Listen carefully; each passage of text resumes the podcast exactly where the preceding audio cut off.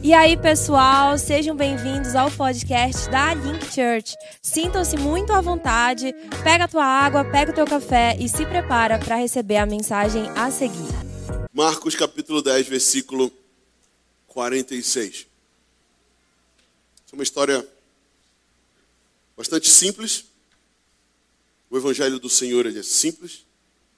Eu creio que ele vai falar com você nessa manhã. Uma palavra simples, porém poderosa. Marcos capítulo 10, verso 46. Quem achou, diga achei. Quem não achou, diga Link School. Turmas novas a partir do semestre que vem. E a palavra do Senhor diz assim: E foram para Jericó.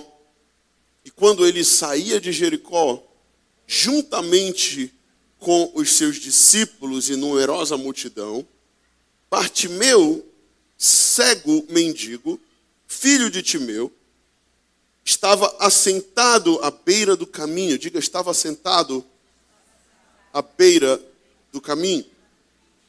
E ouvindo que era Jesus, o Nazareno, pôs-se a clamar: Jesus, filho de Davi, tem compaixão de mim. Em outras versões, tem misericórdia de mim. E muitos o repreendiam para que se calasse.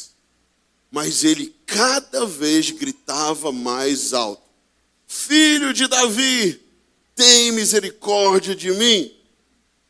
Parou Jesus e disse: Chamem esse homem. Chamaram. Então o cego dizendo, chamaram o cego dizendo: Tem bom ânimo, levanta-te, ele te chama. Lançando-se, lançando de si a capa, levantou-se de um salto e foi ter com Jesus. E perguntou-lhe Jesus: Que queres que eu te faça? Repita comigo: que queres que eu te faça? Respondeu o cego: Mestre, que eu torne a ver, ou que eu volte a enxergar. Então Jesus lhe disse: Vai, a tua fé te salvou. E imediatamente tornou a ver e seguia Jesus estrada fora. Diga amém. Diga glória a Jesus.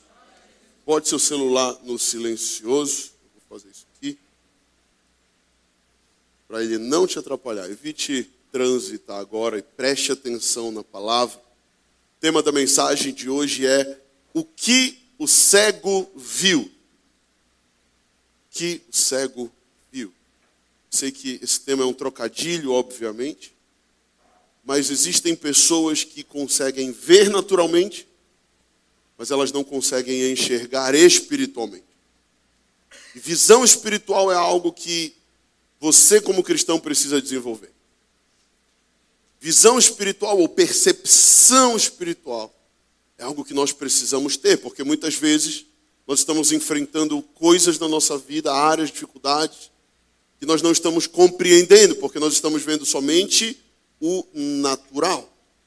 Nós estamos vendo somente aquilo que nós podemos ver com os nossos olhos naturais, mas eu creio que o Senhor hoje quer ativar olhos espirituais. Eu quero profetizar sobre a tua vida que você vai sair hoje daqui com os teus, com os teus olhos espirituais abertos, a tua percepção espiritual diferente. E você vai começar a enxergar batalhas espirituais e vencê-las no âmbito espiritual e batalhas naturais vencê-las no âmbito natural. Amém, igreja? Bartimeu era um cara que ele era cego. E ele, a Bíblia diz que ele era um mendigo. A miséria espiritual muitas vezes ela é ainda pior do que a miséria material. Uma pessoa que não tem recursos ou não tem o que comer é algo muito ruim. Porém, muitas vezes nós estamos passando momentos da nossa vida em que nós estamos miseráveis espiritualmente. Que parece que o nosso recipiente da fé secou. Que parece que nós estamos atrofiados da fé, que nós estamos secos de fé. Eu não sei quantos anos você tem de cristão, não vem me dizer que você nunca passou por isso.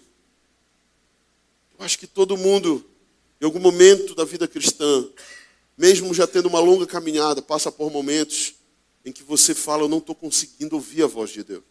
Eu não estou conseguindo discernir o que está acontecendo. Parece que aquela chama do meu coração esfriou. Parece que eu não estou mais eh, me conectando. Eu já não sinto vontade de ler a palavra. Eu já não sinto vontade de orar. Eu já não sinto vontade de ir à igreja. E eu espero que você não esteja assim. Mas se você está assim, Deus te trouxe hoje aqui porque Ele quer ativar a tua fé novamente. Ele quer acender uma chama no teu interior. Ele quer acender algo dentro de você, um novo ânimo para que você possa sair daqui e dizer: Eu sei que o Senhor está comigo e hoje Ele me tocou e eu estou com um novo gás espiritual. Amém, igreja? Eu quero te dizer que talvez você está frágil aqui, tua fé abalada, miserável ou pobre, mas a miséria espiritual ela às vezes é pior que a financeira. Jesus vai dizer lá em Marcos capítulo 8, versículo 36, o que aproveita o homem ganhar o mundo inteiro e perder a sua alma? Ou o que daria o homem em troca da sua alma? Né? Jesus está dizendo que, cara, o que, que adianta eu ser uma pessoa de sucesso, eu ter dinheiro, eu ter notoriedade, eu ter poder, ou eu ter muitos seguidores no Instagram, que hoje é o que as pessoas mais querem. Né? Ou, o que, que adianta eu, eu ser um cara reconhecido e perder a alma? Deixa eu te falar uma coisa: nessa vida nós vamos viver no máximo 100 anos. Queria te dizer que talvez se você tiver muita saúde, né, e você Deus te abençoar para você viver muito tempo, você vai viver 100, talvez cento e poucos anos. Tem uma tia que uma vez nós fomos no aniversário de criança do Habibs, ela já tinha 98 anos, ela foi para o aniversário, irmão, ela comeu mais do que eu e a Maíra junto. Eu fiquei, meu Deus do céu. E ela era magrinha. E era esfirra, e era aquele negócio de salsicha lá, esfirra de chocolate, e beirute, meu irmão, e era tudo. Eu fiquei, meu Deus. Essa nossa tia, ela morreu com 105 anos. Sabe, talvez você viva muito. Talvez você vá muito longe, mas eu quero te falar, no máximo você vai viver 100 anos. E a verdade é que diante da eternidade, 100 anos não é nada. 100 anos diante da eternidade é muito pouco. O salmista vai dizer que um dia em tua casa vale mais do que mil dias em qualquer outro lugar. Sabe, o tempo para Deus é algo que não importa tanto, porque Deus é eterno. E às vezes a gente está edificando a nossa vida inteira baseado no humanismo. E eu não quero te falar que você não deve trabalhar, eu não estou aqui te falando que você não deve, sabe, prosperar, eu não estou te falando, não, não, não, não. Nosso Deus é um Deus de trabalho, nosso Deus é um Deus de prosperidade. Mas o que eu quero colocar em xeque hoje aqui é o que adianta, aquilo que Jesus disse, o que adianta o homem ganhar o mundo inteiro e perder a sua alma, e perder aquilo que nós temos de maior valor. Que a nossa oração hoje seja como o salmista diz: Senhor, restaura em mim a alegria da salvação. Senhor, que a minha alegria não esteja nas coisas terrenas e passageiras, que a minha alegria seja nas coisas simples que o Senhor tem concedido. Ontem eu tive a oportunidade de, não vou dizer pregar, mas de compartilhar um pouquinho, assim, cinco minutos do meu tempo num lugar, onde nós sentamos no chão na grama, nós começamos a compartilhar eu falei um pouco do Evangelho, um irmão falou um pouco do Evangelho, e a maioria das pessoas ali não eram cristãs. Nós fizemos um treino juntos, um treino tipo funcional, e depois eu falei: senta aí, bora, bora conversar aqui e tal, pastor, né? Sendo intencional. Senta aí, vamos, vamos conversar. E aí a gente sentou, eu comecei a. Aí pedi para o treinador que é cristão e tal, estou discipulando ele e tal, e falei: dá uma palavra aí do coração. E aí ele deu uma palavra, depois eu falei um pouquinho, e cada um foi falando. E quando a gente viu, estava todo mundo chorando. Sabe porque o Evangelho de Deus é simples. O Evangelho do Senhor, ele é simples. E, e, eu amo isso no Evangelho do Senhor. Porque às vezes a gente está querendo inventar moda, inventar história, e não precisa. Diga comigo, não precisa. A miséria espiritual, ela ocorre quando nós estamos necessitados de algo do céu. A miséria espiritual, ela ocorre quando nós estamos num momento da nossa vida em que Parece que nós já alcançamos algumas coisas, mas falta ainda alguma coisa. Você olha e você diz, cara, eu já consegui certas coisas na minha vida, mas ainda falta algo. Talvez você chegou aqui e você olha para a sua vida e você fala, ainda está faltando alguma coisa. A miséria espiritual é quando eu estou desprovido de recursos celestiais, como dons do Espírito, como talvez o próprio Espírito Santo da tua vida, como um, um propósito para viver e para morrer, quando nós estamos principalmente desprovidos de intimidade com o Senhor. Bartimeu, ele estava assim, naquele momento, e a Bíblia diz claramente que ele estava à beira do caminho. Isso significa o quê? Que ele não estava no caminho. O verso 46 diz claramente que ele está à beira do caminho. E quem não está no caminho está à beira do caminho. Quem é, o que é o caminho? Jesus disse: Eu sou o caminho, a verdade e a vida. E todos aqueles que não estão em Jesus não estão no caminho, estão à margem, ou estão à beira do caminho. Lá em Lucas 8, a gente vai ver a parábola do semeador, e nós vamos ver que há uma semente que cai à beira do caminho. Lucas 8,5, eis que o semeador saiu a semear, e ao semear uma parte caiu à beira do caminho, e foi pisada, e as aves do céu a comeram. Veja que tanto a semente caiu à beira do caminho, como o cego Bartimeu caiu à beira do caminho, ou estava à beira do caminho. Quando a gente vai ver o próprio Jesus revelando essa parábola, que é uma das poucas parábolas que ele revela, já mais para frente, no verso 12, a gente vai ver Jesus dizendo: A que caiu à beira do caminho são aqueles que ouviram a mensagem, mas vêm a seguir o diabo e arrebata-lhes do coração a palavra, para não suceder que crendo sejam salvos. Sabe aquela pessoa que ela vem, ela ouve a palavra, mas depois ela dispersa, depois ela não volta, depois ela não dá prosseguimento, ela não é intencional, ela deixa que algo leve ela, ela deixa que a emoção leve ela para outro lugar, ela permite com que as aves dos céus, que essas aves estão apontando aqui para os demônios, roubem a semente que foi plantada.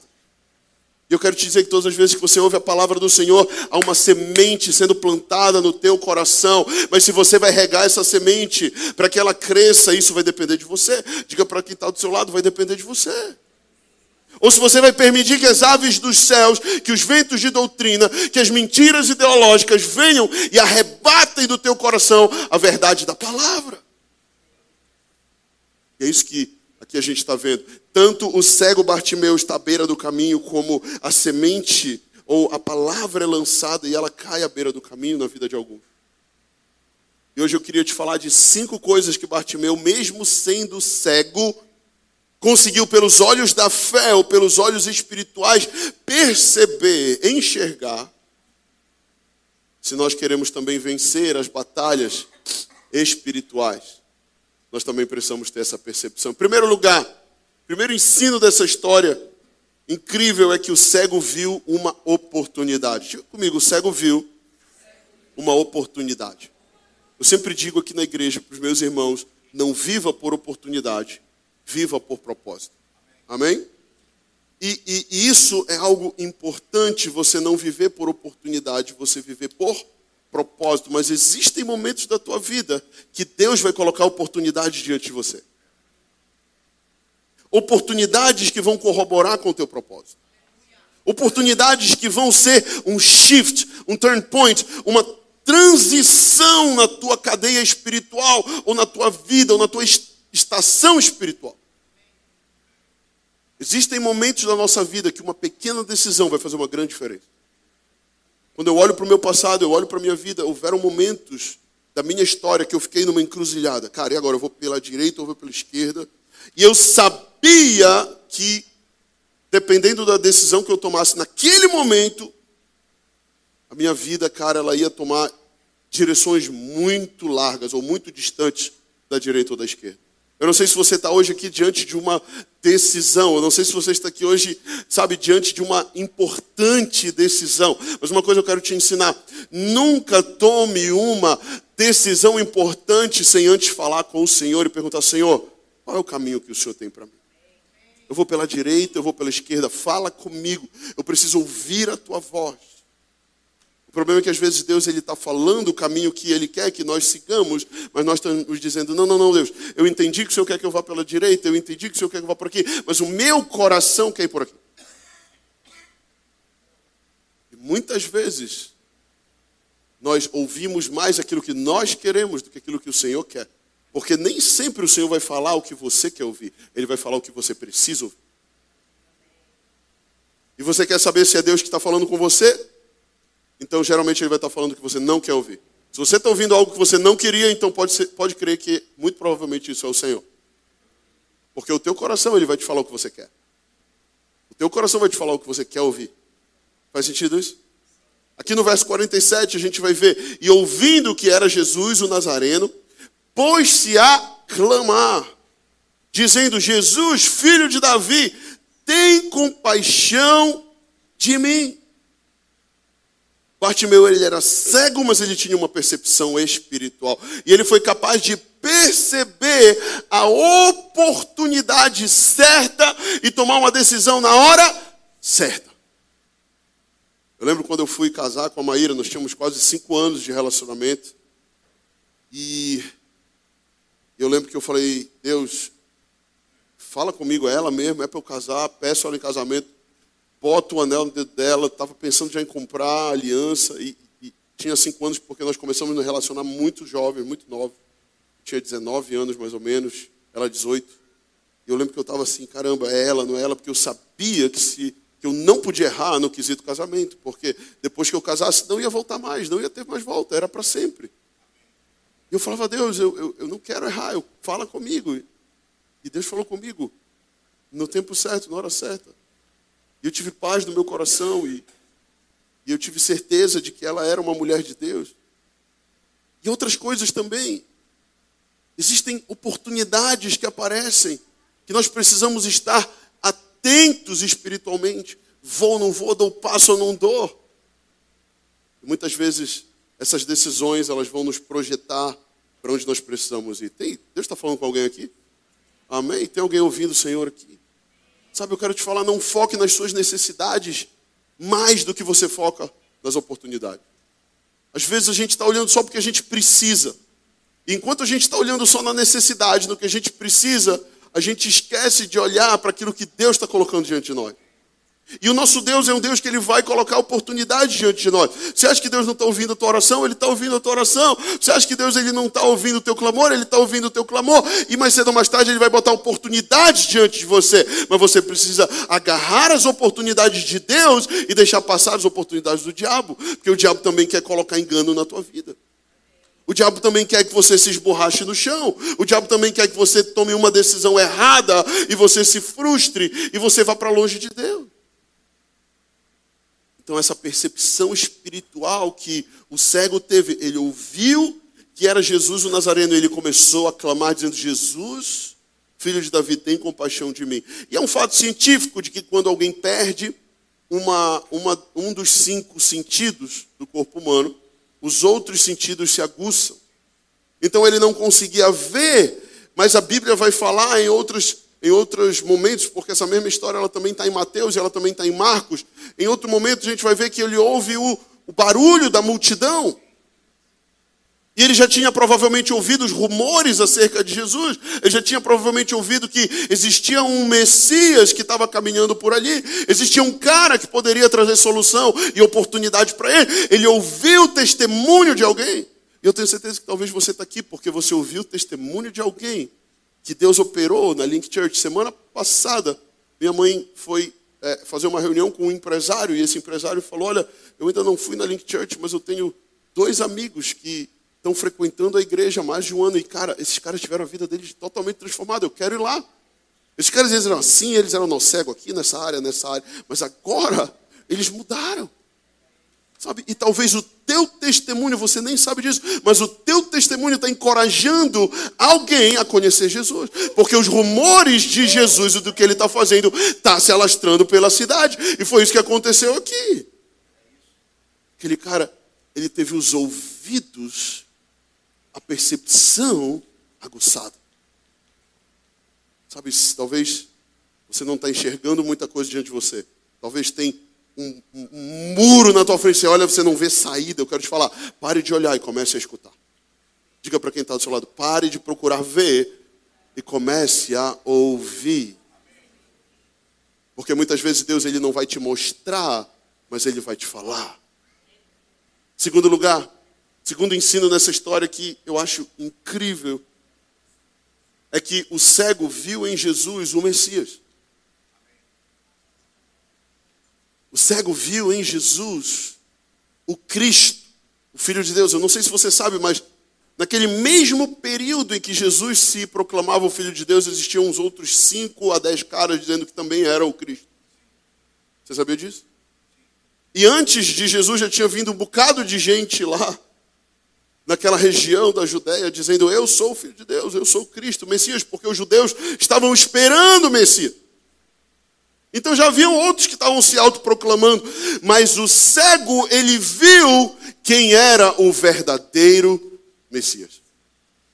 Ele conseguiu ter uma percepção, a expressão filho de Davi que ele usa, é justamente usada entre os judeus como uma referência ao Messias, uma referência ao escolhido de Deus. As Escrituras dizem no Velho Testamento que o Messias seria um descendente de Davi. Por isso que Deus fala: olha, Davi, o teu reino não terá fim. Porque o reino de Davi não teria fim, porque dele nasceria também o Messias, e o reino de Jesus não vai ter fim. Portanto, de Davi também não. Amém?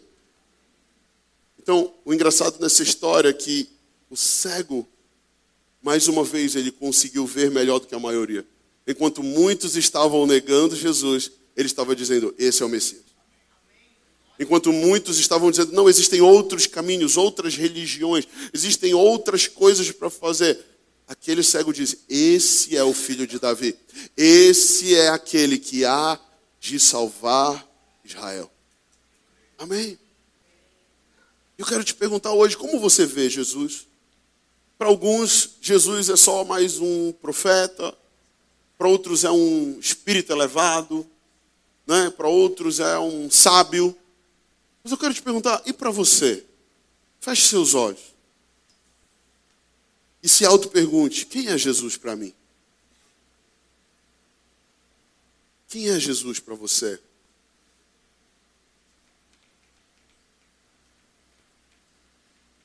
Já conseguiu responder? Assim como o cego Bartimeu, olha aqui para mim. Nós precisamos ver Jesus, não como Salvador do pastor Vitor, não como Salvador do pastor Lourenço, da pastora Maíra, da pastora Márcia, mas como meu Salvador pessoal. Como aquele que me amou até o fim, como aquele que há mais de dois mil anos, desde a fundação do mundo, me escolheu. E há dois mil anos atrás veio para a terra e morreu por mim de forma pessoal. Amém, igreja? Esse é o nosso Senhor Jesus. Terceiro lugar, que o cego viu o valor da perseverança. Diga comigo o valor da perseverança. Existem pessoas que até conseguem perceber a oportunidade e elas entram na oportunidade, mas elas não perseveram na oportunidade. Aquele cego, ele viu o valor da perseverança. O verso 48 diz: E muitos o repreendiam para que ele se calasse. Mas ele cada vez gritava mais: Filho de Davi, tem misericórdia de mim. Com certeza, alguém tentou calar você. Se não tentou calar você, vai tentar te calar. Eu não sei se você sabe, mas uma juíza lá do Distrito Federal, mais especificamente Taguatinga, disse que saiu uma. É, é, é, colocou uma portaria lá de que nós pastores não podemos mais falar sobre céu e inferno. Porque isso ofende as pessoas. Dizer que elas podem ir para o inferno ofende as pessoas. Já pensou se isso chega mais na frente? E eu tenho falado isso desde antes é, é, da mudança do governo e tudo. Eu tenho falado que nós estamos chegando num tempo em que a igreja vai ser perseguida. E já começou. Onde já estão começando a tentar nos amordaçar, nos calar. E eu não sei se você, se alguém já tentou te amordaçar e te calar, mas aqui naquela hora, quando aquele cego começou a incomodar Começaram a dizer, cala a boca. Começaram a repreendê-lo. E dizendo, não, não chateia o mestre, fica na tua aí, quem é você, seu mendigo? Versículo 48 vai dizer claramente: fiquem quietos, fique quieto. Jesus tem muitas outras coisas para fazer do que para se envolver com um mendigo como você. Não é assim que diz, né? Isso já eu parafraseando. A multidão tentava silenciá-lo. Mas Bartimeu dizia consigo mesmo: Isso sou eu parafraseando, imaginando. Eu não me importo com o que dizem as pessoas. Essa pode ser a minha única chance de conseguir falar com o mestre. Eu não posso retroceder, só porque algumas pessoas estão tentando me resistir. E por isso ele gritava mais alto. Eu quero te falar que quanto mais tentarem reprimir a igreja, mais alto a nossa voz vai ficar. Quanto mais tentarem nos calar, mais a igreja vai crescer. Quanto mais tentarem nos amordaçar e nos prender, mais a igreja do Senhor vai avançar. Sabe por quê? Porque a igreja do Senhor ela é perseguida há mais de dois mil anos e nada parou a marcha da igreja. E se nada parou a marcha da igreja, nada vai parar a marcha da igreja. E existe céu e inferno, sim, porque a Bíblia diz que tem. Amém. E a Bíblia ela não vem como uma condenação. As pessoas acham que ah, ah condenação. Não, meu irmão, te converte a Cristo, entrega a tua vida e, e, e ser salvo e vai para o céu. O inferno não é para ti, é para Satanás e seus demônios, só vai para lá quem quer. Os profetas estão pregando o evangelho, os profetas estão anunciando. A escolha é sua. Amém, igreja? Eu creio que quanto mais tentarem nos calar, mais nós falaremos. Em quarto lugar, o cego viu o poder do clamor. Diga comigo o poder do clamor. O verso 49 diz: Parou Jesus e disse: Chamai-o. Jesus, ele para e manda chamar aquele cara. Chamaram então o cego, dizendo: Tem bom ânimo, levanta-te, ele te chama. Sabe, eu, eu, fico me colocando no lugar aqui dos, do cego, quando eu estou fazendo uma intercessão ao Senhor, eu estou orando ao Senhor, como eu intercedi pelo Guilherme, como eu intercedo por alguns irmãos. Deus ouve a nossa oração, salva esse bebê, Deus cura câncer, Deus opera um milagre, Pai, prospera o fulano, o negócio dele está mal, Senhor, eu oro por isso, por aquilo. Sabe, e quando Jesus me chama e fala, eu vou atender o teu pedido. Ontem aconteceu algo muito sobrenatural. Eu estava lá nessa reuniãozinha com os irmãos e chegou uma pessoa aí, é, essa pessoa, me falaram que ela estava doente. E aí, quando ela veio falar comigo, eu falei ela estava com o semblante caído, triste. Eu falei: O que a senhora tem? E ela falou: eu, eu, fui diagnosticada duas semanas atrás com uma doença autoimune, não tem cura, lá, lá, lá, lá, lá, lá. E na hora o Espírito Santo falou para mim: Eu estou entrando na família dela e o diabo está tentando paralisar o que eu estou fazendo, porque está atacando a saúde dela. Ora por ela. Na hora o Espírito Santo falou: Ora por ela que eu vou curar ela. E eu falei para minha mãe, ela estava comigo na mesa. O dia passou, a gente treinou, depois eu, a gente fez lá uma reuniãozinha, ela não estava na reunião, ela não tinha chegado ainda. Depois a gente assou churrasco, depois a gente foi numa praia de outeiro lá perto. Enfim, no final do dia eu já estava só o caco. Resumindo, peguei sol pra caramba. Sabe quando fica mufino de sol? Dá para perceber, né? E aí eu arrumei as coisas lá do sítio para ir embora. Quando eu estou saindo no carro, eu passo pelo portão Espírito Santo. Tu não orou pela senhora. Eu falei, ah, Deus, estou cansado. Falou, volta e vai orar pela senhora. Eu engatei a ré, aí o cara lá da portaria até achou que tinha acontecido. Não, irmão, eu esqueci o um negócio, vou voltar. Aí dei a ré, voltei. Vamos lá. Bati lá. Olha, eu queria orar pela senhora. Tá bom, claro e tal. Veio a família toda, nós demos uma rota, começamos a orar por ela. E o Espírito Santo começou a mover nela. Eu falei, a senhora está sentindo alguma coisa? Ela falou, estou sentindo uns arrepios, uns arrepios, estou sentindo meu corpo. A gente continua orando. Eu estou esperando ainda, ainda não tenho resultado, mas eu já estou profetizando que aquela mulher foi curada. E eu creio que em breve eu vou dar esse testemunho aqui.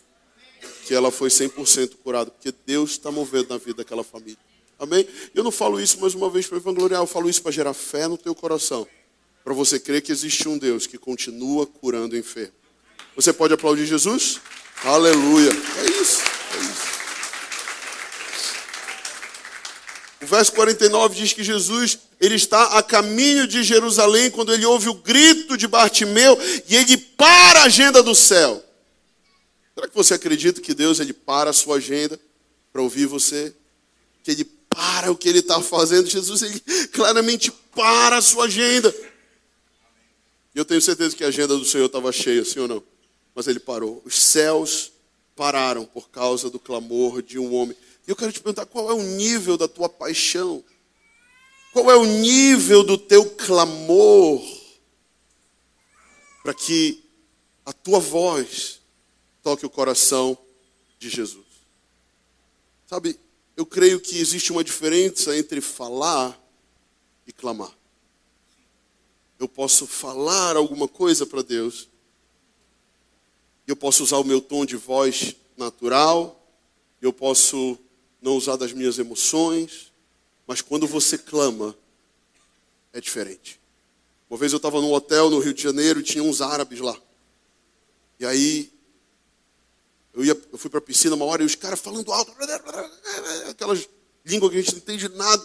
E você ouve, parece que eles estão brigando. Já viu o árabe conversando?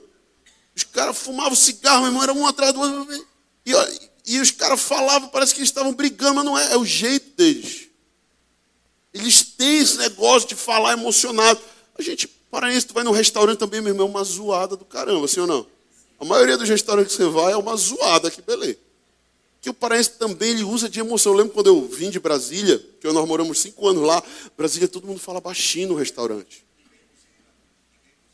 É, as pessoas não buzinam no trânsito. É diferente, é sério.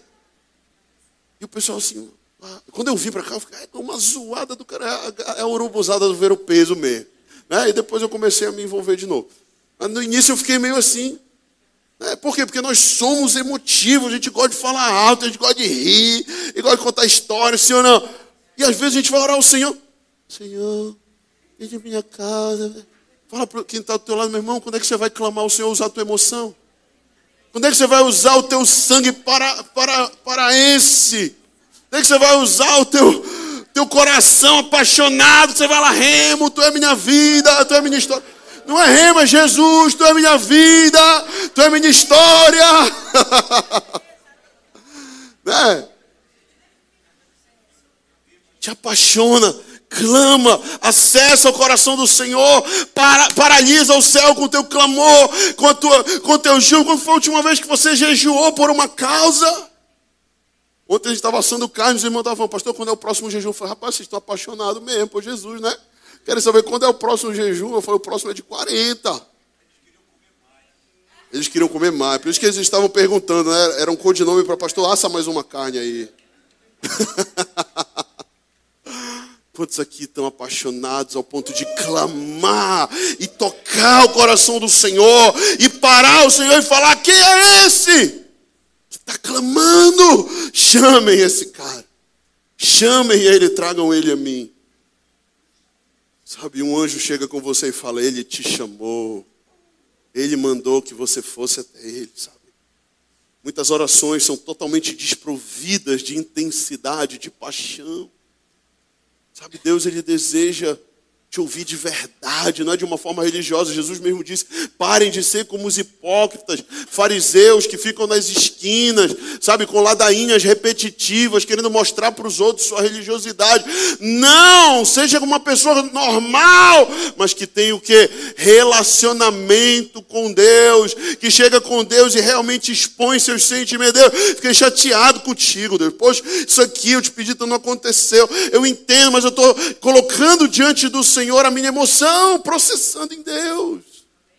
Porque todos nós temos emoções. Sabe, eu conheço pessoas que eu já tive que orar pela pessoa porque ela estava chateada com Deus. Eu falei, tu já falou para Deus que tu ficou chateado com ele? Não. Então fala, processa.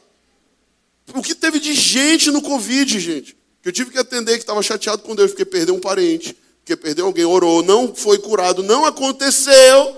E a gente ficou chateado, e teve gente que ficou chateado com Deus.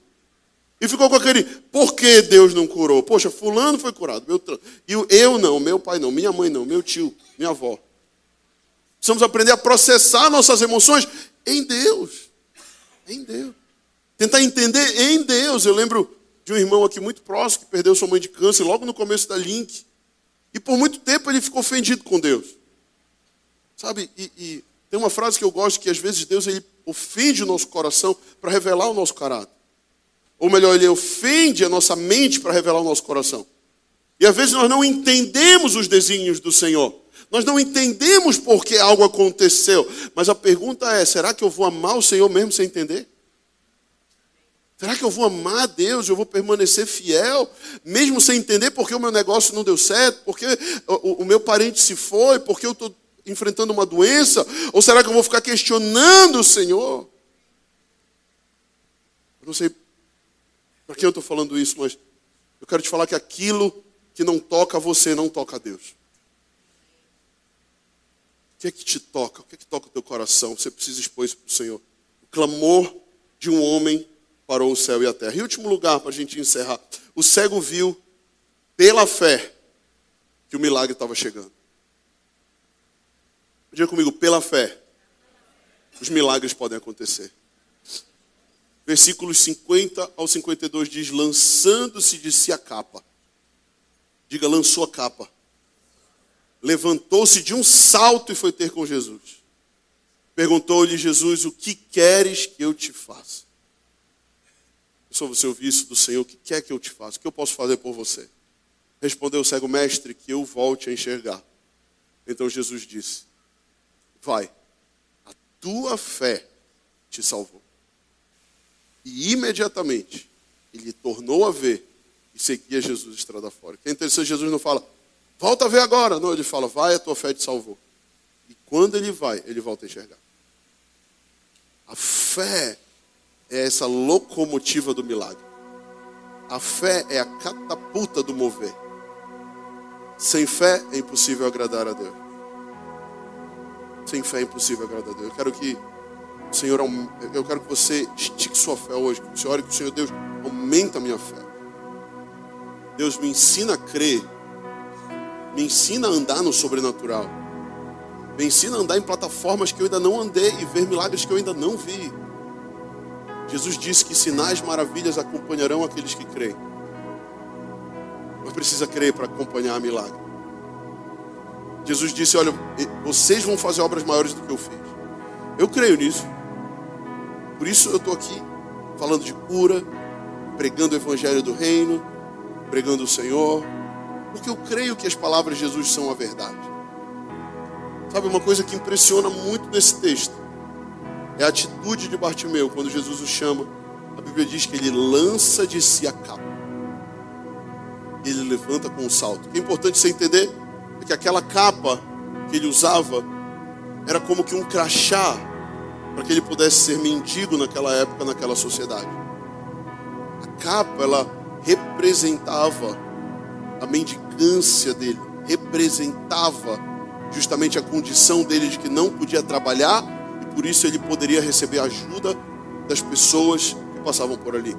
No momento que ele lança a sua capa fora, sabe o que ele está fazendo? Antes de encontrar com Jesus, ele já está declarando: a partir de hoje eu nunca mais vou ser um mendigo. Naquele momento ele está tomando uma nova identidade. Ele está lançando fora a identidade de mendigo para agora assumir uma identidade de filho de Deus. Ele está lançando fora uma mentalidade de escassez, uma mentalidade de pobreza, de mendicância. E agora ele está declarando: a partir de hoje eu vou ser próspero em nome de Jesus. Ele está lançando fora vários rótulos que ele teve que assumir por muito tempo da vida dele. Eu quero te perguntar quais são os rótulos que você tem acreditado que ditam quem você é e que hoje precisam ficar aqui nesse, nesse altar. Que hoje você, pela fé, vai lançar sua capa aqui nesse altar diante do Senhor, dizendo: Eu não sou mais órfão, eu não vou mais mendigar o amor de ninguém, eu não vou ficar mais correndo atrás de A, B ou C, porque o Senhor é quem me supre de amor, não são homens. Hoje lance no altar do Senhor a tua capa. Bartimeu pela fé se levanta, lança a capa e com um salto vai a Jesus.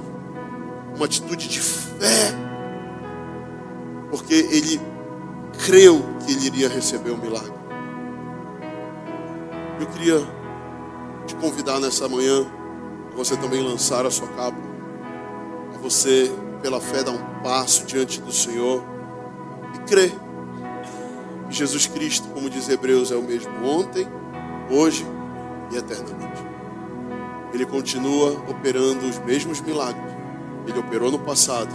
Ele pode operar hoje na tua vida. Eu encerro essa pregação te perguntando aquilo que Jesus perguntou. O que Jesus pode fazer por você? Que eu acho mais incrível é que Jesus ele sabe todas as coisas. Jesus, ele é Deus encarnado. Ele sabe, ele está olhando o cara cego. Ele está vendo que o cara quer voltar a ver, mas ele faz uma pergunta: O que queres que eu te faça? Porque nem sempre aquilo que é óbvio para você é óbvio para os outros. Jesus está dando a oportunidade dele dizer qualquer coisa que ele precisa. Eu quero te perguntar: o que, que você precisa hoje? Qual é o teu clamor? O está dentro do teu coração? Qual milagre que você precisa que alcance a tua casa e a tua família? A minha fé, ela não é baseada de milagre em milagre. Eu não vivo correndo atrás de milagres, mas eu já provei, já vivenciei milagres extraordinários da parte de Deus, pela sua graça e pelo seu favor. E hoje eu creio que Ele quer liberar algo sobre a tua vida. Você crê nisso? Então fica de pé em nome de Jesus. Coloca a mão no teu coração. Vamos orar. Deixa o Espírito Santo mover. Não disperse, não converse. Só feche seus olhos. Coloque a mão no teu coração e sinta o Espírito Santo fluir. O Espírito de Deus está aqui. Sinta uma atmosfera celestial e Deus está curando alguns.